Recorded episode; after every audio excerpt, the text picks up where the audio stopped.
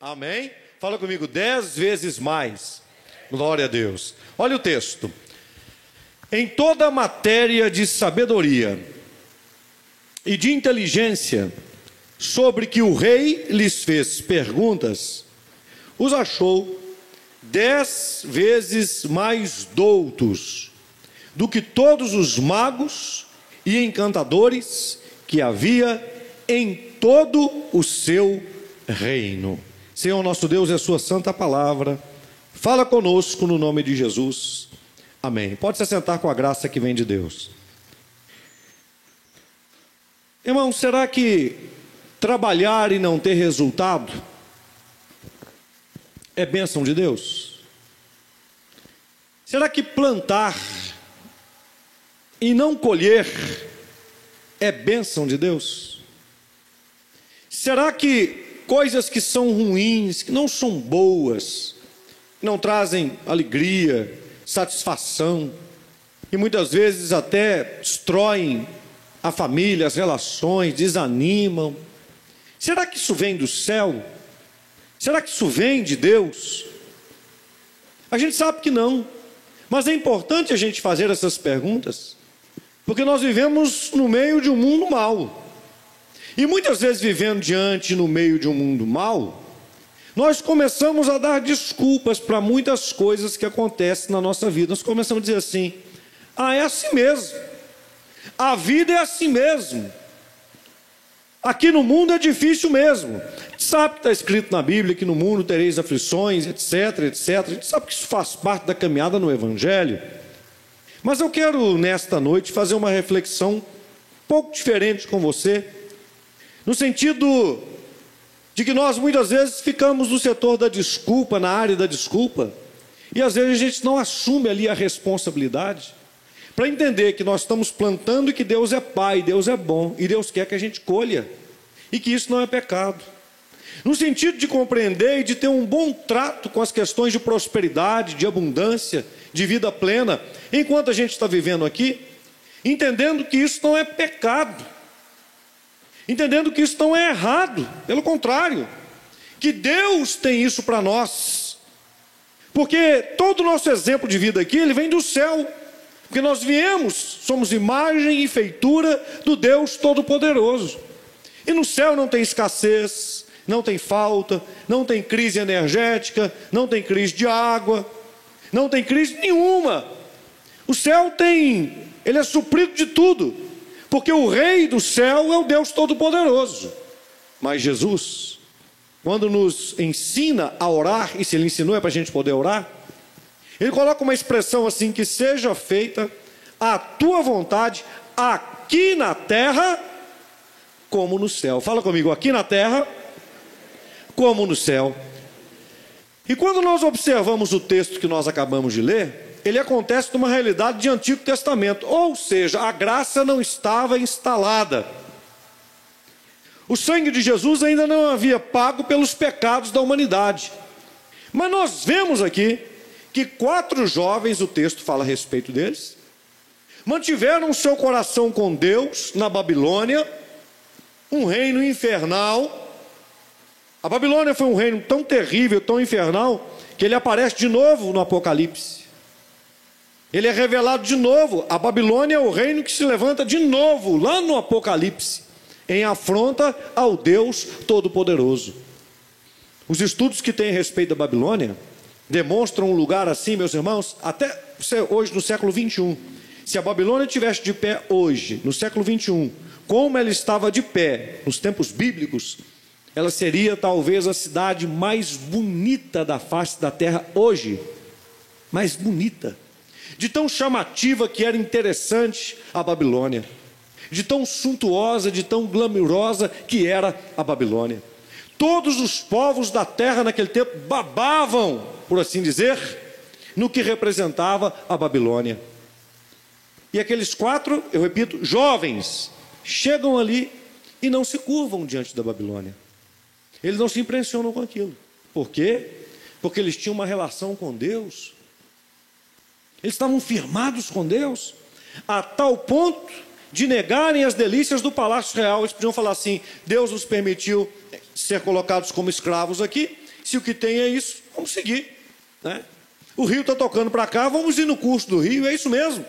Vamos viver no palácio do rei, vamos assumir os costumes do rei, vamos comer a comida do rei e vamos viver junto com o rei. Mas quem tem um rei entronizado dentro de si, quem conhece o Senhor, não quer provar nenhum outro reino, nenhum outro rei. Ele tem compromisso. E esses jovens foram provados. E depois de três anos, quando foram colocados diante de Nabucodonosor, e Nabucodonosor os testou, ele avaliou que eles eram dez vezes mais sábios do que todos os outros sábios que haviam ali. Dez vezes mais. E eu pergunto: será que isso está à nossa disposição? Se você conseguisse fazer o seu trabalho com dez vezes mais inteligência, como é que seria? Como é que seria? Se você fosse aquela pessoa que lá no seu trabalho desembola tudo. As questões difíceis, o pessoal fala assim: ó, manda para o Pacheco. Aí você vai lá, coisa que ninguém consegue resolver, eu gastaria dias para poder resolver. Está pronto. Fala isso comigo, dez vezes mais. Você que trabalha lá fazendo o doce, o salgado, o que você faz manufaturado com as tuas mãos? Se você tivesse uma sabedoria dez vezes mais, dez vezes mais, e você criasse um jeito de fazer, você desenvolvesse uma alquimia, um gosto de fazer, o bolo, a broa, a coxinha, a empada, não sei, o chocolate, a delícia, dez vezes mais. Se tivesse uma inteligência dez vezes mais, e se trouxesse alguma coisa para o mercado, que o mercado não tem nem sonha, o que, é que poderia acontecer com você, com a sua história? E você, como engenheiro, que mexe exatamente nas ciências exatas, fazendo um cálculo, e você tivesse uma cabeça dez vezes à frente, e chegasse um cálculo para você, uma forma de fazer as coisas, e você calcular, não, não, não, isso aqui é assim, assim, assim, assim, assim, vai fazer assim, assim, assado, e aqui vai ficar muito mais barato se fizer isso e isso, e com muito mais força, e com muito mais produtividade. Você olha, o que, que é isso? O que, que essa pessoa tem?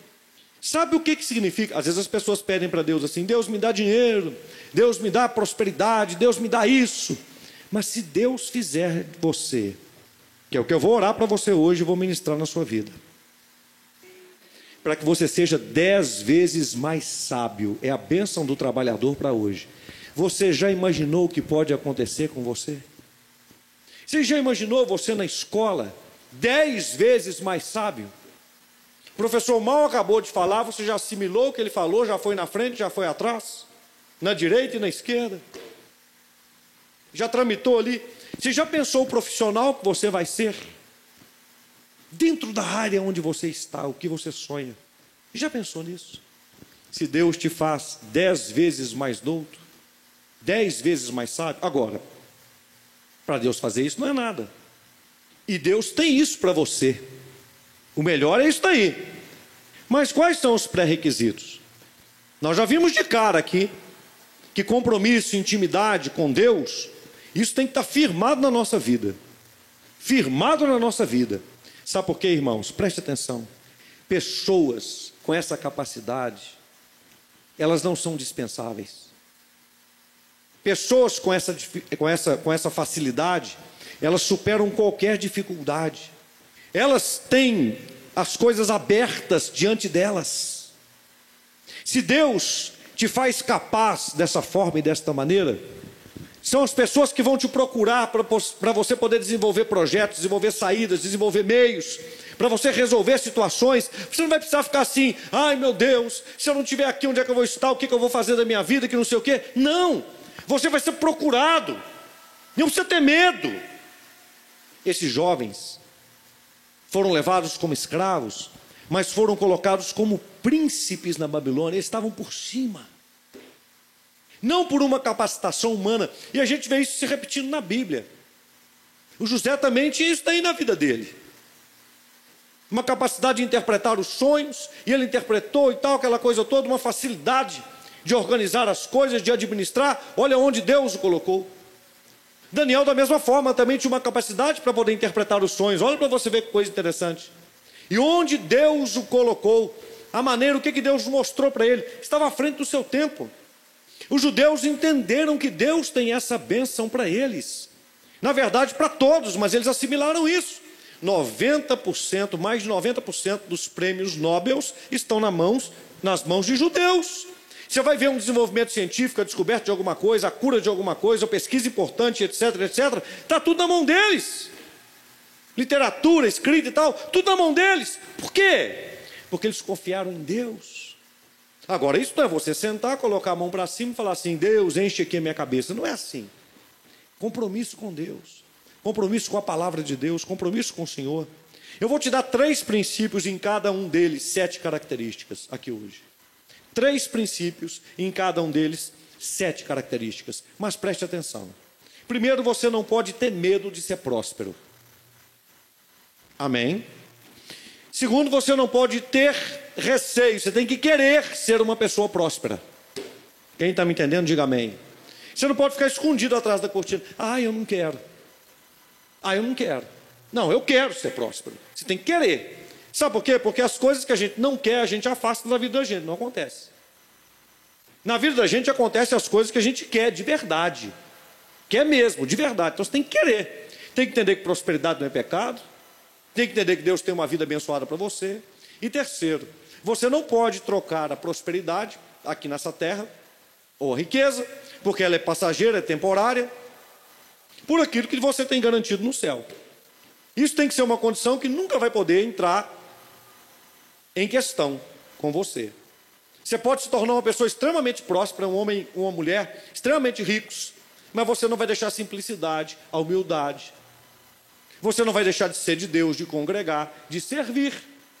Porque tem gente que começa a crescer de alguma forma e fala assim: não, caiu um papel, não, não posso catar um papel no chão, não posso fazer porque eu sou fulano de tal. Né? Olha a marca do meu sapato, olha a roupa que eu estou vestindo. A mulher diz: olha o vestido que eu estou com ele, olha o meu penteado, não posso nem abaixar. Olha o meu salto, que não sei o quê. Se a gente ficar nessa bobagem, nessa empáfia, nós não entendemos nada. Porque nós estamos diante do Rei do universo do Deus Todo-Poderoso, e diante dele todos nós temos que ser servos e entender isso.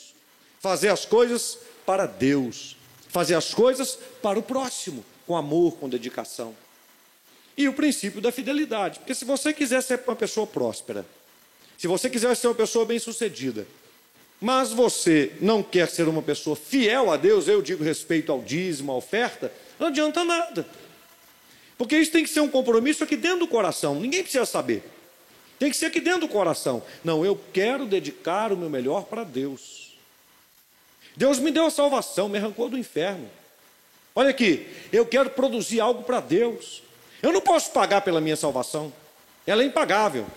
Mas o melhor que eu puder fazer para o reino de Deus se estabelecer aqui nessa terra, eu quero fazer. Se for preciso, se eu tiver que morrer para isso, se a minha morte for trazer algum benefício para isso, não estou falando salvífico, porque Jesus já fez. Mas se a minha morte puder contribuir para o crescimento do reino de Deus de alguma forma, eu estou disposto a morrer, dado a gratidão que eu tenho por aquilo que Deus fez na minha vida.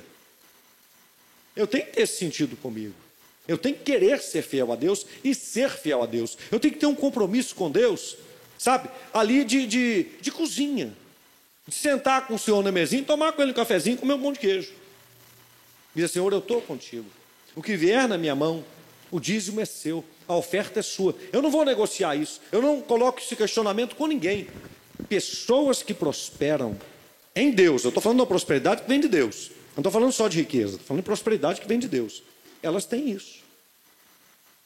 Elas têm isso. Sabe por quê? Porque quando você faz algo em Deus, obedecendo a palavra de Deus, você não tem dúvida. Por quê, pastor? Porque você não está fazendo para o homem. Você não está fazendo para o pastor Robson. Você não está fazendo para a igreja. Você está fazendo no Senhor, para a glória dele. Não tem dúvida. É relação pessoal com Deus. Compreendeu? Olha aqui, eu vou te falar uma coisa que pode parecer pesada, mas eu quero que você me entenda. Quando você tem dúvida, é porque você ainda não entendeu que está fazendo isso em uma aliança com Deus. Aí você vai ter todas as dúvidas que forem possíveis e imagináveis. Mas quando você entende que é com Deus, é uma, é uma intimidade pessoal com Ele, é um negócio de você entrar dentro do quarto e falar: Pai, está aqui a Sua santa palavra. Eu vou internalizar, colocar essa palavra dentro de mim. O Senhor falou que vai repreender o devorador, que vai mandar uma bênção, derramar uma bênção tal, que dela virá uma maior abastança. O Senhor falou que vai multiplicar a minha semente. É palavra do Senhor. Deus, eu tenho um acordo contigo. Eu aceito o que o Senhor falou. Não foi eu quem propus, foi o Senhor. E o Senhor falou que vai me dar isso tudo, eu vou entrar com 10%, que é o dízimo, e com oferta, no meu caso, mais 10%. Foi o Senhor quem falou, não foi eu quem propôs. A proposta foi de Deus. Você acha que Deus fazer uma proposta com você e vai correr e vai fugir do trato? Não, eu falei, mas eu não vou cumprir. Irmãos, presta atenção: você tem uma mina de ouro na mão. O Deus Todo-Poderoso abrindo abri o livro sagrado e dizendo assim: ó, traga, devolva aquilo que é meu, e eu vou fazer isso, isso, isso, isso e mais isso. É Ele que falou. Você tem a faca e o queijo na mão, só tem um jeito para não funcionar é você não cumprir o seu lado. E eu falo isso sem medo de errar. Na vida das pessoas que não funcionam, que não funciona, é porque elas fazem isso meia boca. Eu falo sem medo de errar. Porque foi Deus quem propôs.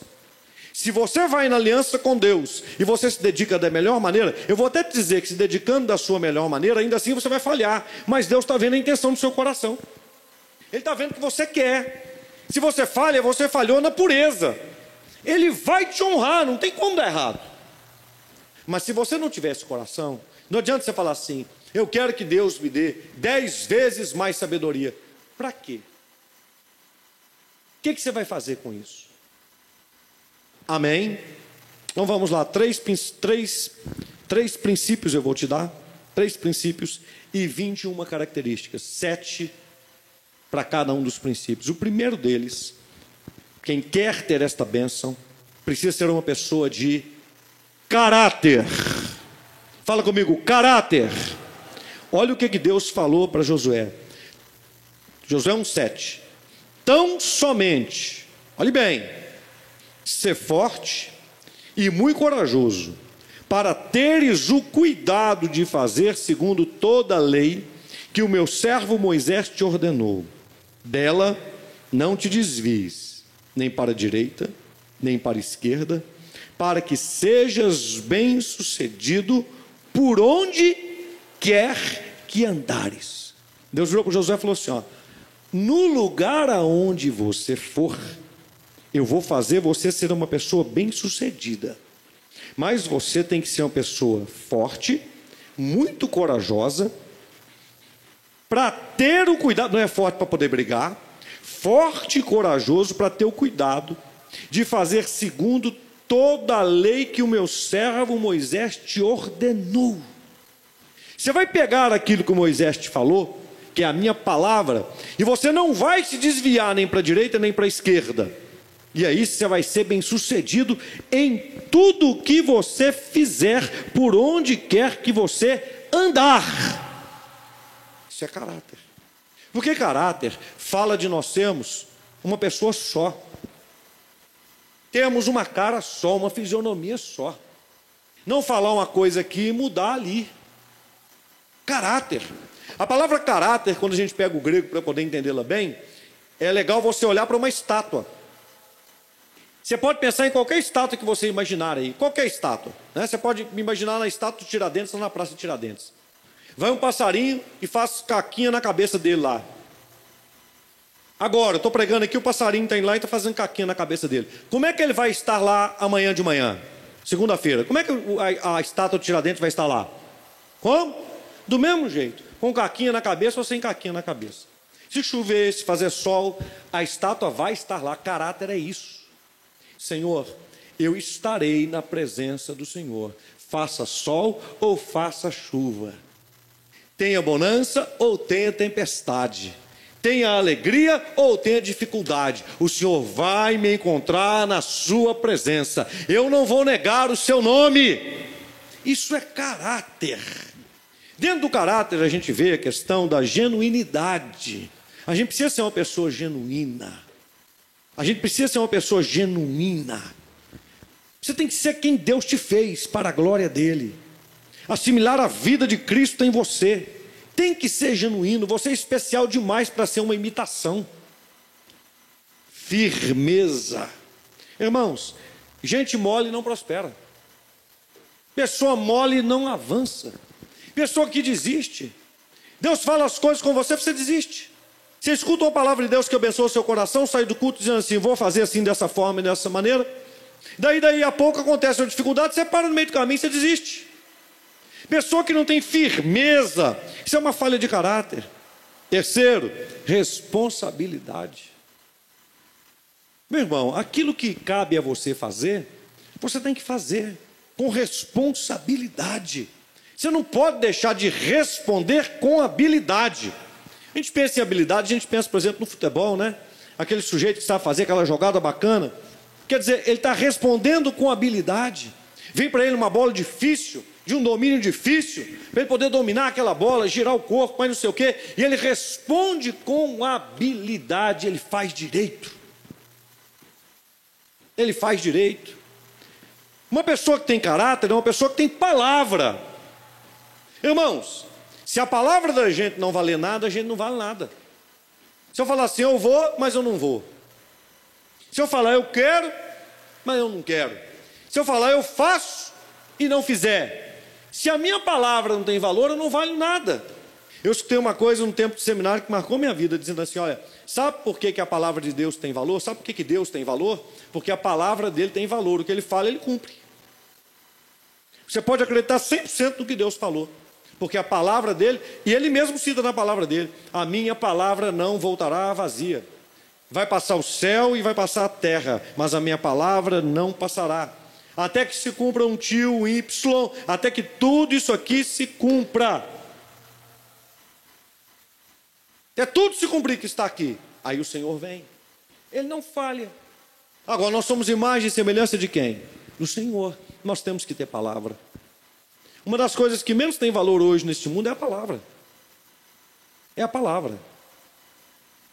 A gente precisa ter palavra, a palavra da gente tem que ter valor.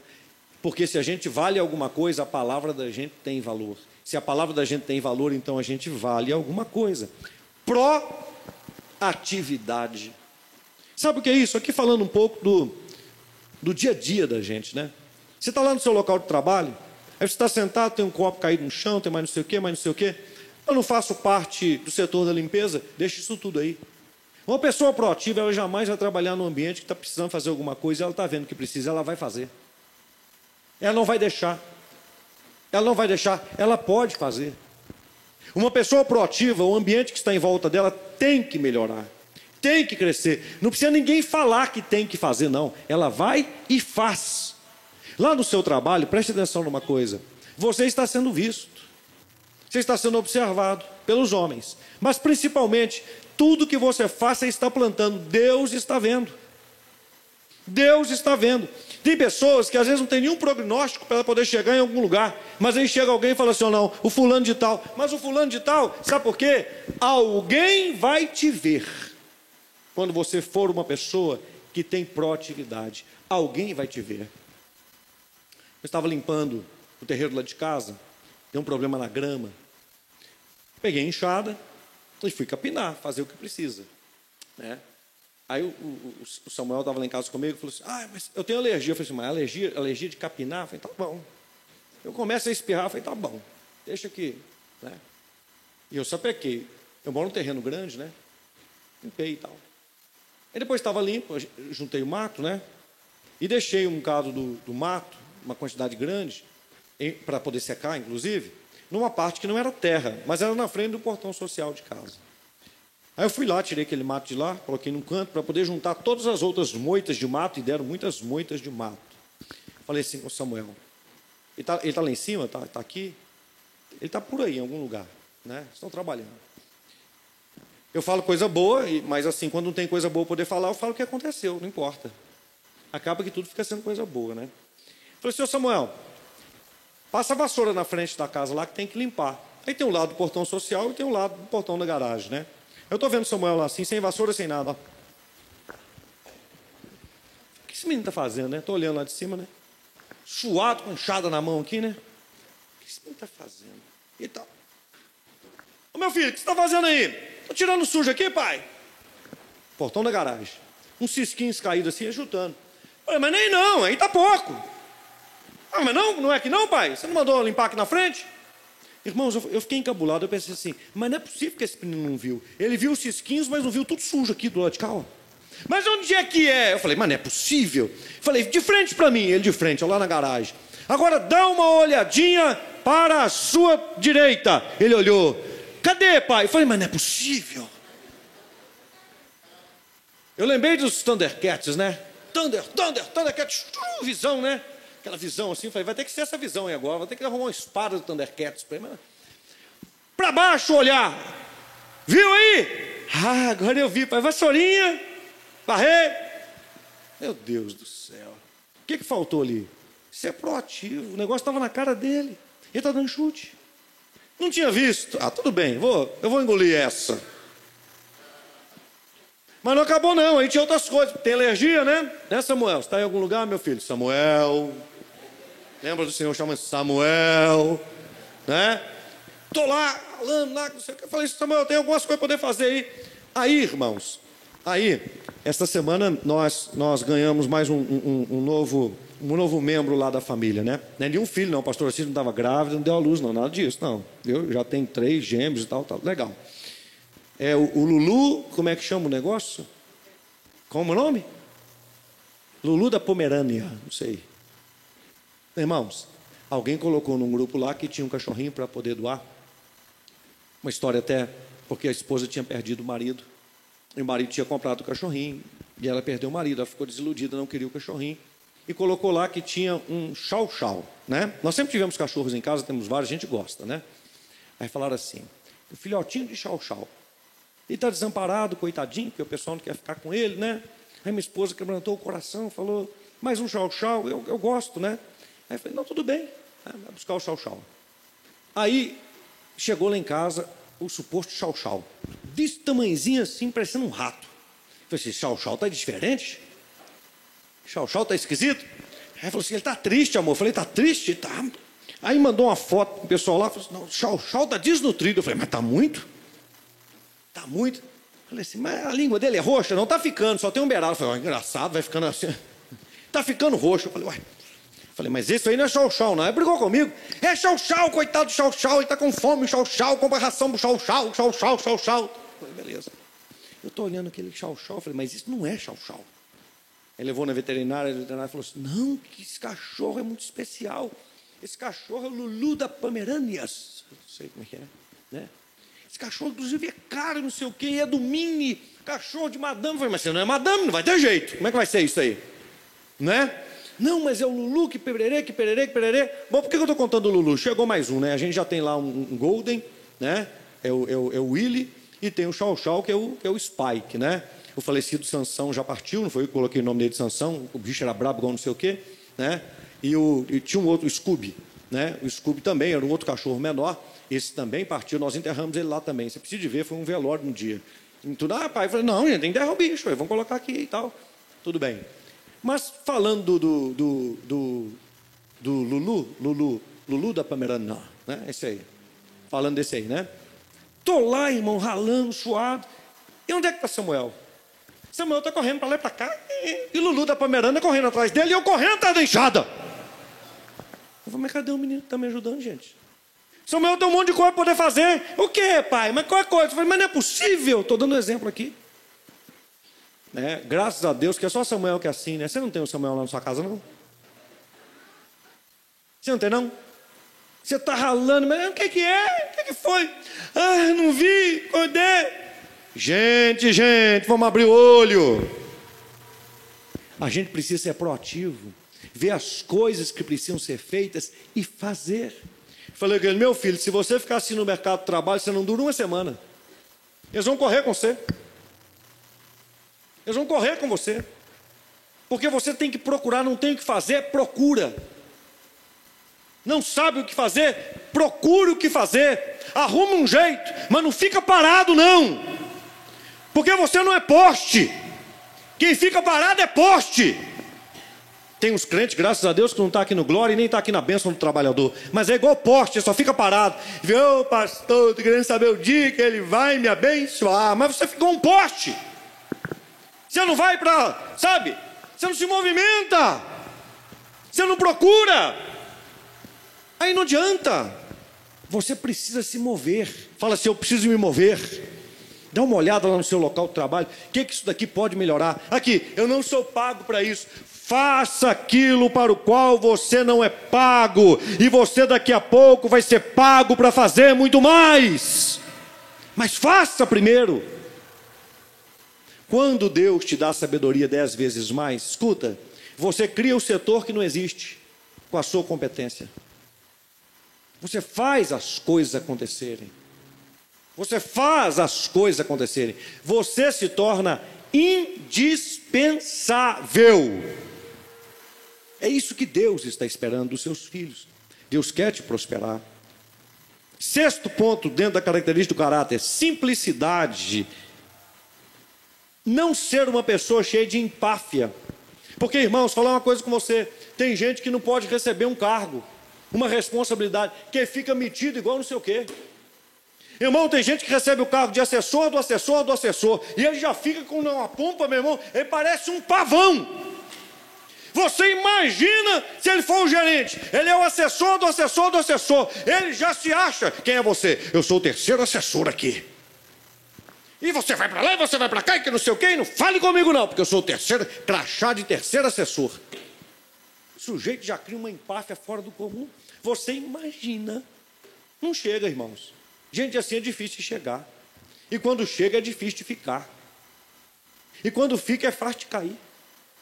Porque é cheio de empáfia. É cheio de empáfia.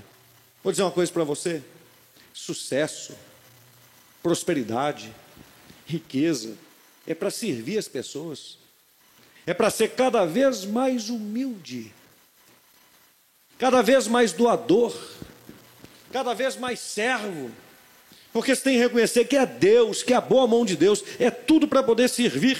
E sétima característica, sete características dentro do princípio do caráter, a integridade. Fala-se comigo, integridade. A gente tem que ser uma pessoa íntegra. Uma vez eu ouvi um exemplo sobre integridade extremamente interessante. Você compra um quilo de carne na sua casa, carne para bife. Mas não corta ela para bife, não. Você compra a peça. Você compra a peça. E coloca lá dentro da sua geladeira.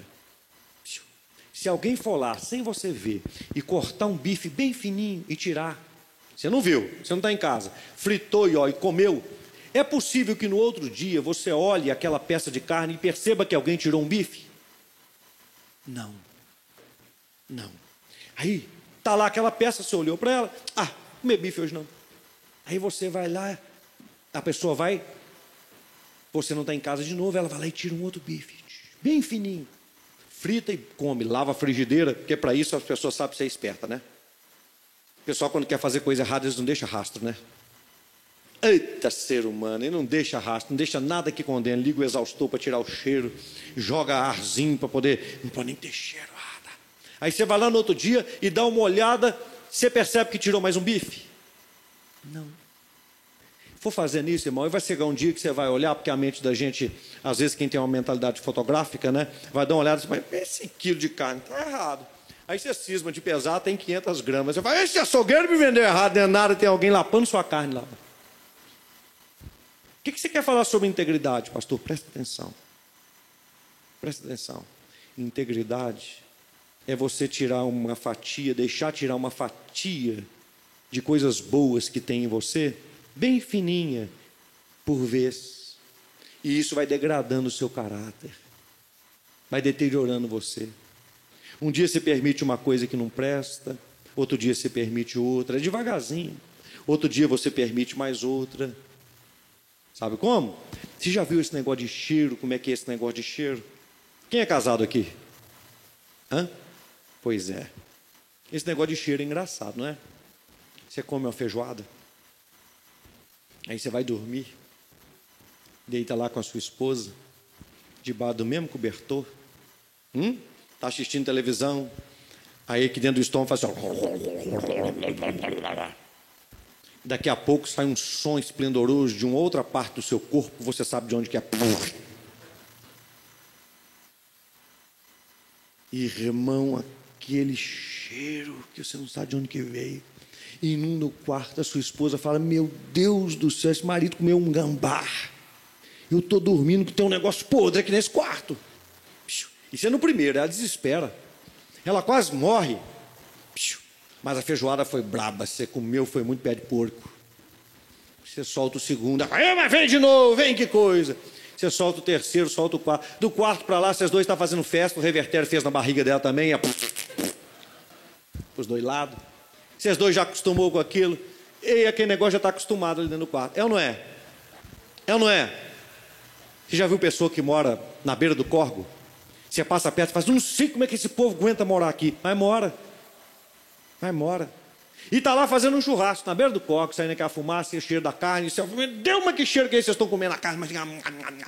E aquele cheiro do coco. Você fala, meu Deus, mas como é que eles aguentam? Mas aguenta. Mas aguenta. Sabe por quê? Porque vai acostumando com aquilo. Integridade é assim. Se você não cuidar, você está dentro da fossa, andando dentro da fossa e achando que você está nadando e flutuando no rio mais limpo que tem. Você começa até a nadar descosta. Ah, que delícia, ó. Né? Aí vem um negócio boiando no meio assim, você fala, chocolate francês? Não é não. Você acostuma. Integridade, sétima característica dentro do princípio do caráter. Você tem que se avaliar. Espera aí. O que é que eu estou deixando passar como correto e que eu sei que está errado. E devagarzinho você vai perdendo. Quem está entendendo? Você tem que resgatar isso. A gente fica frouxo no trabalho. Chega atrasado no primeiro dia, chega atrasado no segundo, chega atrasado no terceiro. Deixa de cumprir com as obrigações que devia cumprir. Deixa de fazer com as coisas que tinha que fazer. E aí você pensa assim, ó, ninguém está vendo. Você é bobo. Sabe por quê? Porque no fundo ninguém trabalha para ninguém, você trabalha para você. Porque é o seu nome que está ficando. Está todo mundo vendo. Você acha assim, ó, eu sou esperto, não produzo mais do jeito que tinha que produzir. Vai vir outro, e outro, e outro, e vai passar na sua frente. E você vai falar assim: Deus me abençoa. Como? Como? Integridade. Você foi deixando ser fatiado.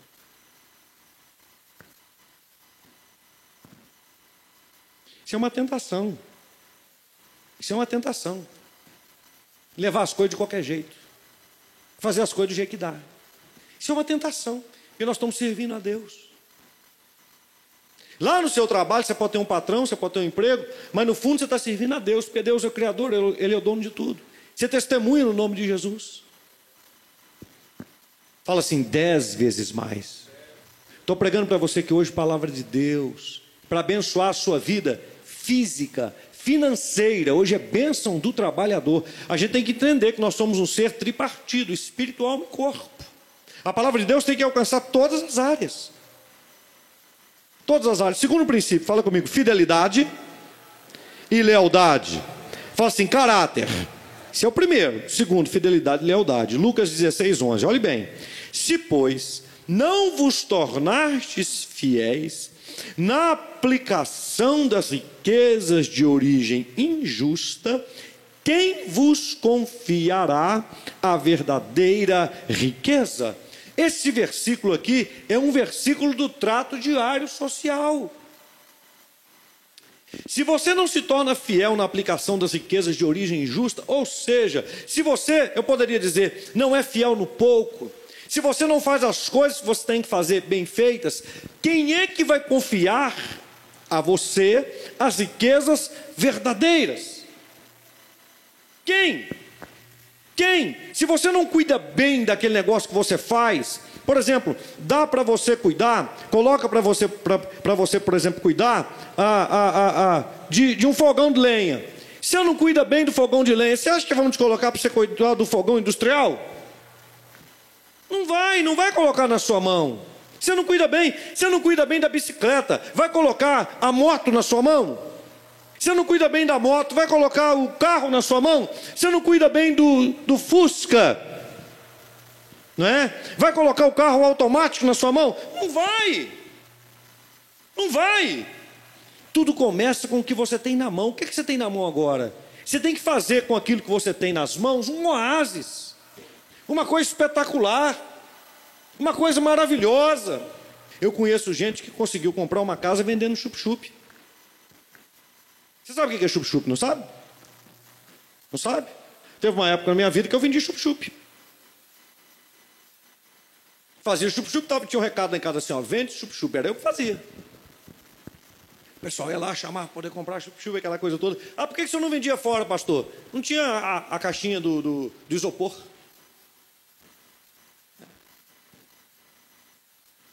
Mas eu conheço uma pessoa que construiu uma casa, comprou o terreno, construiu uma casa, vendendo chup-chup. Mas que chup-chup gostoso. Né? Até a minha tia é, Nenzinha, casada com o irmão de minha mãe, os dois já partiram. A Nenzinha não, o, o irmão da minha mãe, Silviano, e a minha mãe. Né? Faz um chup-chup delicioso. Delicioso. Vai gente de longe na casa dela para poder comprar chup-chup. Bem feito. Bem feito. Sabe, então é fazer as coisas com esmero, fazer as coisas com carinho. Isso é muito importante, irmãos. Dentro da fidelidade, sete princípios: gratidão. Pessoas que não são gratas, irmãos, não recebem sabedoria dez vezes mais. Gratidão, isso é muito importante na vida, irmãos. Irmãos, nós devemos sempre e sempre vamos dever alguma coisa para alguém. Você aprendeu a andar como? Alguém tem que pegar na sua mão. Quando você era pequeno, alguém tinha que limpar a sua caquinha. Teve que colocar comida na sua boca para você poder comer. Teve que ensinar você a falar. Teve que colocar você na escola. A gente não faz nada sozinho. A gente foi carregado dentro de nove meses, dentro de uma barriga. Todos nós aqui. Ou foi a cegonha que trouxe você? Você acredita nisso até hoje? Não é? Então, todos nós aqui devemos alguma coisa, irmãos. Tem que ter gratidão, generosidade. Isso aqui é muito importante dentro da fidelidade, da lealdade, ser pessoas generosas. Como é que eu posso contribuir? Como é que eu posso ajudar? Querer fazer o bem. Já tem gente demais querendo fazer o mal. Valor está dentro de fidelidade e de lealdade. Valor, valorização das coisas, valorização do que a gente tem. Valorização, quando a gente valoriza, a gente cuida. A gente cuida. Ah, eu quero uma panela nova, mas você cuida da panela que você tem? Ah, essa panela aqui é velha, tem até ditado, é panela velha que faz comida boa, né? Tem que cuidar. Tem pessoas que têm as coisas ali, duram anos, anos, anos, por quê? Porque cuida, porque mantém dentro da infidelidade e lealdade, verdade. A gente não pode ser de mentira, irmãos. A gente não pode ser de mentira. As coisas têm que ser feitas com verdade. Confiança. Pessoas de confiança é um ouro. É um ouro. Isso aqui no mercado de trabalho aí fora, isso é ouro, as pessoas estão procurando gente assim, sempre vai ter espaço para gente assim. Amizade, isso é muito importante. Ninguém quer tratar com alguém rabugento. A gente quer tratar, quer ter uma parceria de amigos. Esse negócio de que as pessoas têm medo, cheguei, está todo mundo com medo de mim. Você está vivendo uma grande farsa na sua vida, porque quando você chega, todo mundo se movimenta, trabalha. Oh, como é que eu estou mexendo? Mas quando você vai embora, cadê? Já foi? Foi. Ah, então larga para lá. Então, por amizade, por conquista, e enfim, dentro de fidelidade e lealdade, ética. Irmãos, tem pessoas que eu vou te falar com você, viu? Eu não sei como é que a língua delas cabe na boca. Elas devem esconder a língua em algum outro lugar porque vai conversar fiado lá na China. E olha que lá não pode falar muita coisa também, não. Nem na China não dá para poder falar, que lá é proibido falar. Aqui no Brasil também estão querendo fazer isso, sem cortar a língua de todo mundo. Um cuidado, hein? Eu fico até pensando, né? Está gravando aí, ó. Estão querendo cortar a língua das pessoas aqui no Brasil também. Hein? Dependendo do que você falar aqui, é crime. Tem gente aqui que você não pode falar deles, não. E aqui eu estou falando de fofoqueiro. Aqui no Brasil, se você falar de uns sujeitos doidos aí, eu vou te falar com você, viu? né? E uns que estão fazendo tudo, estão trocando tudo, estão, meu Deus, estão fazendo uma bagunça. Mas você não pode falar, não, porque se, se eles se ofenderem, você está lascado com eles. Mas aqui eu estou falando de ética. Ética. Como que isso é importante? Você não ser um fofoqueiro, um delator, né? uma pessoa que quer avacalhar a vida dos outros. Quando eu falo fofoqueiro, porque fofoqueiro geralmente é mentiroso, né? Ele aumenta do jeito que ele quer, ele fala o que ele entendeu. Tomar cuidado com isso. Ele já julga as intenções das pessoas, sabe? Ele não viu e fala que viu. Isso é terrível. Ética. A gente tem que ser uma pessoa ética. Ética. Terceiro princípio, com mais sete características. Fala isso comigo, dez vezes mais. Não, mais forte, dez vezes mais. Honra. Olha aqui, Eclesiastes 9,10. Tudo quanto te vier a mão para fazer, faze-o conforme as tuas forças, porque no além, para onde tu vais, não há obra, nem projetos, nem conhecimento, nem sabedoria alguma. Esse versículo é perigoso, porque esse é um versículo de medida. Tudo que te vier à mão para fazer, faze conforme as tuas forças. Aí chega na sua mão, ah, eu não consigo. Aí você está mostrando, você não, você não tem força. Você não tem força, você é fraco. Como é que casa lá com Josué, né? Tão somente seja forte. Ele podia falar assim: Eu não tenho força para fazer esse povo entrar na terra. Eu não tenho força, eu não tenho força, eu não consigo. Você já começa não conseguindo, você já começa perdendo. Não, você consegue sim. Você consegue. Dentro aqui da questão da honra, sete características: competência. Competência. Você precisa trabalhar para ser uma pessoa competente. O que é uma pessoa competente? É uma pessoa que sabe o que está fazendo que sabe o que, que está falando. Ele está com o pé no chão, ele não está na dúvida, ele é competente. Honra nos remete à característica da qualidade. O que a gente faz tem que ser feito com qualidade. Está ali casadinho com excelência, né? Uma pessoa de honra é uma pessoa de empatia. Uma pessoa que faz as coisas não com força, nesse sentido, mas com educação. Uma pessoa de honra é alguém que é disponível. Ele tem disponibilidade, ele quer crescer. Uma pessoa de honra é uma pessoa que tem interesse, ele quer aprender. Ele está interessado, sabe? Ele está interessado. Uma pessoa de honra é uma pessoa de vontade. Ele tem vontade. Ele tem gana, ele tem tutano, ele quer, ele vai para cima. Uma pessoa de honra é uma pessoa de entrega. Ele se entrega. O Daniel, gêmeo do Samuel, tomou uma bomba. Aí, ó. Esse aqui é o Samuel. Ele fala que eu não fico parado para ele poder fazer foto. Ele fica fazendo 300 fotos minhas. Você quer fazer uma foto? Você quer que eu rie? Como é que eu fico aqui agora? Tanto faz? Então vou ficar movimentando do jeito que eu fico. Pronto, já fez, legal. Aí. Daniel tomou bomba, chegou lá em casa e falou assim: ele já previu que ia tomar bomba, né? Se vergonhista, né? Não estuda.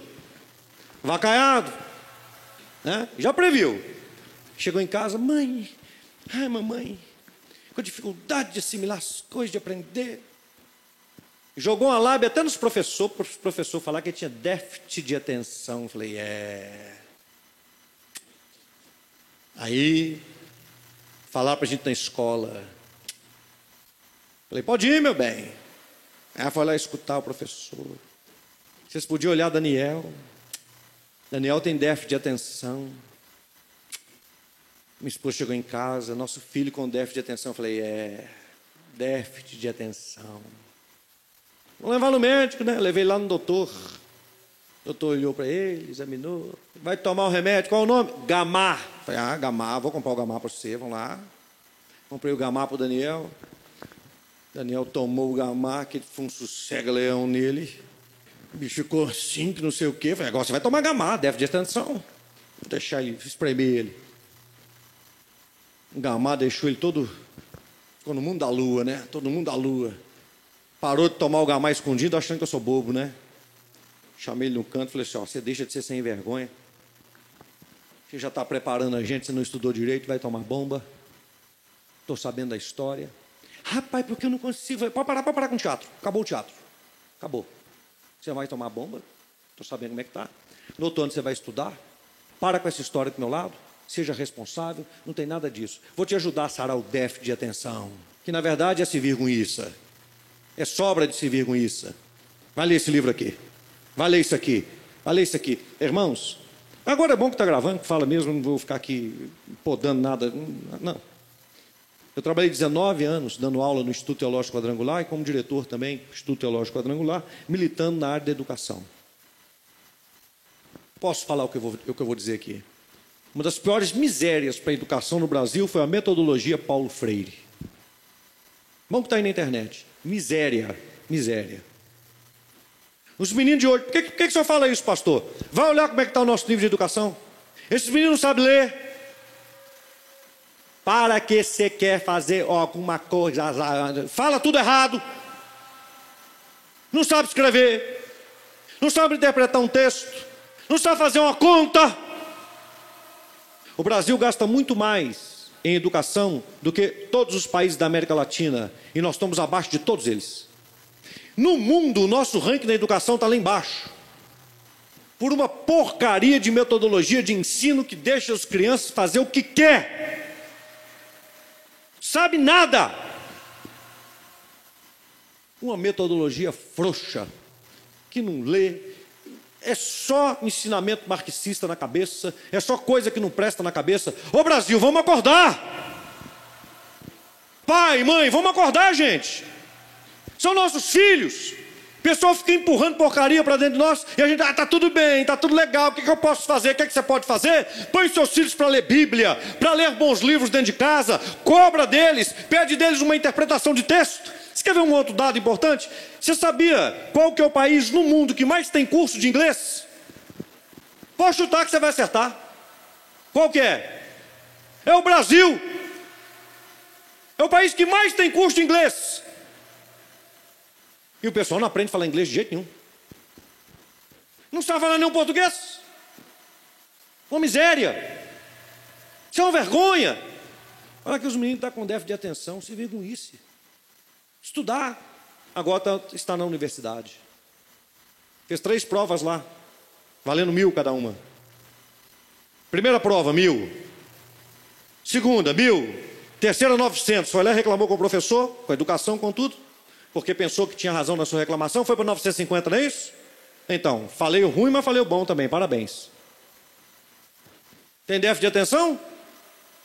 Hein, Daniel? Não, né? Se vir com isso, foi embora em nome de Jesus, hein? Oh, glória, hein, meu filho? Coisa linda do papai. Ah, é, gente. Tem moleza não, gente. Tem moleza não. Vontade, entrega, se a gente não tiver isso dentro do nosso coração, não tem jeito. Você pode aprender tudo, você pode fazer tudo, meu irmão. Agora, hoje eu vou te ungir, vou orar por você. Para você ser dez vezes mais inteligente. Diga glória a Deus aí. Eu creio no Deus Todo-Poderoso. Eu não estou brincando aqui, não. Dez vezes mais inteligente. Agora, olha aqui para mim. Dez vezes mais inteligente, você vai ser dez vezes mais próspero. Dez vezes mais rico. Ah, você não quer, não? Esse é o problema muita gente. Aqui, pastor, eu tenho medo da riqueza, porque se eu ficar rico eu posso me afastar. Meu irmão, quem, quem se afasta, se afasta pobre ou rico. Porque isso é caráter. Isso é caráter. Dinheiro não faz ninguém pior nem melhor, não. O dinheiro só potencializa o que a pessoa é. Se é porcaria, vai ganhar dinheiro e vai ficar uma porcaria multiplicada, uma porcaria rica. Mas se é coisa boa, vai ficar uma coisa boa multiplicada, uma coisa boa rica. Quem está entendendo? Pessoa ganhou dinheiro, ficou metida, ficou não, já era. Está dentro. Está dentro. Ficou arrogante, já era. Já era. Pessoa ficou rica e está tratando os outros mal. Você que não prestou atenção. Quando não era rico, tratava os outros mal também. Tem isso não. Você conversa fiada, não tem isso não. Dinheiro só potencializa, só revela, só coloca para fora, potencializa, mostra o caráter da pessoa. Então a gente precisa parar com essas bobagens. Deus quer nos levantar, quer nos erguer. Isso é para bênção. Quando Deus prometeu para o povo de Israel uma terra, Ele prometeu uma terra que mana leite e mel. Deus enriqueceu Abraão a tal modo, Isaac, Jacó, os colocou numa terra extremamente abençoada. Por quê? Porque você acha que Deus é um Deus de miséria? Deus é um Deus de pobreza? Olha, ora, irmãos, nós aprendemos em todas as circunstâncias, mas vamos parar de ficar dando desculpa. Vamos levantar a cabeça, vamos trabalhar. Vamos arregaçar, arregaçar as mangas. Vamos trabalhar. Vamos ser proativos. Vamos manter o princípio do caráter da fidelidade, da lealdade, da honra. Vamos encarar as coisas com responsabilidade. Vamos parar de colar nas provas da escola e pensar assim: ó, me dei bem, tirei a nota boa, porque depois você vai receber o diploma, depois você vai lá na, na formatura, colocar a roupa, colocar a toga, mas não vai saber nada. Perigoso matar os outros, construir um prédio e matar todo mundo. Ir para a área da medicina e fazer coisa ruim para a vida das pessoas. Para a área do direito só sabe fazer errado. Porque não se preparou e está achando que é o espertão. E está achando que é o bacana. Vamos levar as coisas a sério, irmãos. Porque se a gente fizer isso, nós vamos agir igual o Daniel, Sadraque, Mesaque e Abidinego. Eu sirvo a Deus, eu vou andar da melhor forma possível, eu não vou encurtar caminho. É o Senhor quem vai me honrar e vai mesmo, e você vai ver onde Deus vai te colocar em nome de Jesus. Deus vai te abençoar, vai cuidar de você. E quem está à sua volta vai ser abençoado também através da sua vida. Mas leva Deus a sério, leva as coisas de Deus a sério, em nome de Jesus. Deus não te fez uma cópia, Deus não te fez uma farsa, Deus não te fez uma força do acaso. Encara de frente, seja animado em nome de Jesus. Nós estamos entrando aí no meio do ano. E entrando agora, no meio do ano até o final, você vai ver o tanto que a sua vida vai mudar para a glória de Deus. Mas saia daqui com uma decisão. Saia daqui com uma decisão, em nome de Jesus. Em nome de Jesus. Toma posse do que Deus tem para você, o melhor em nome de Jesus. Quem entendeu a palavra de Deus, aplauda Jesus agora.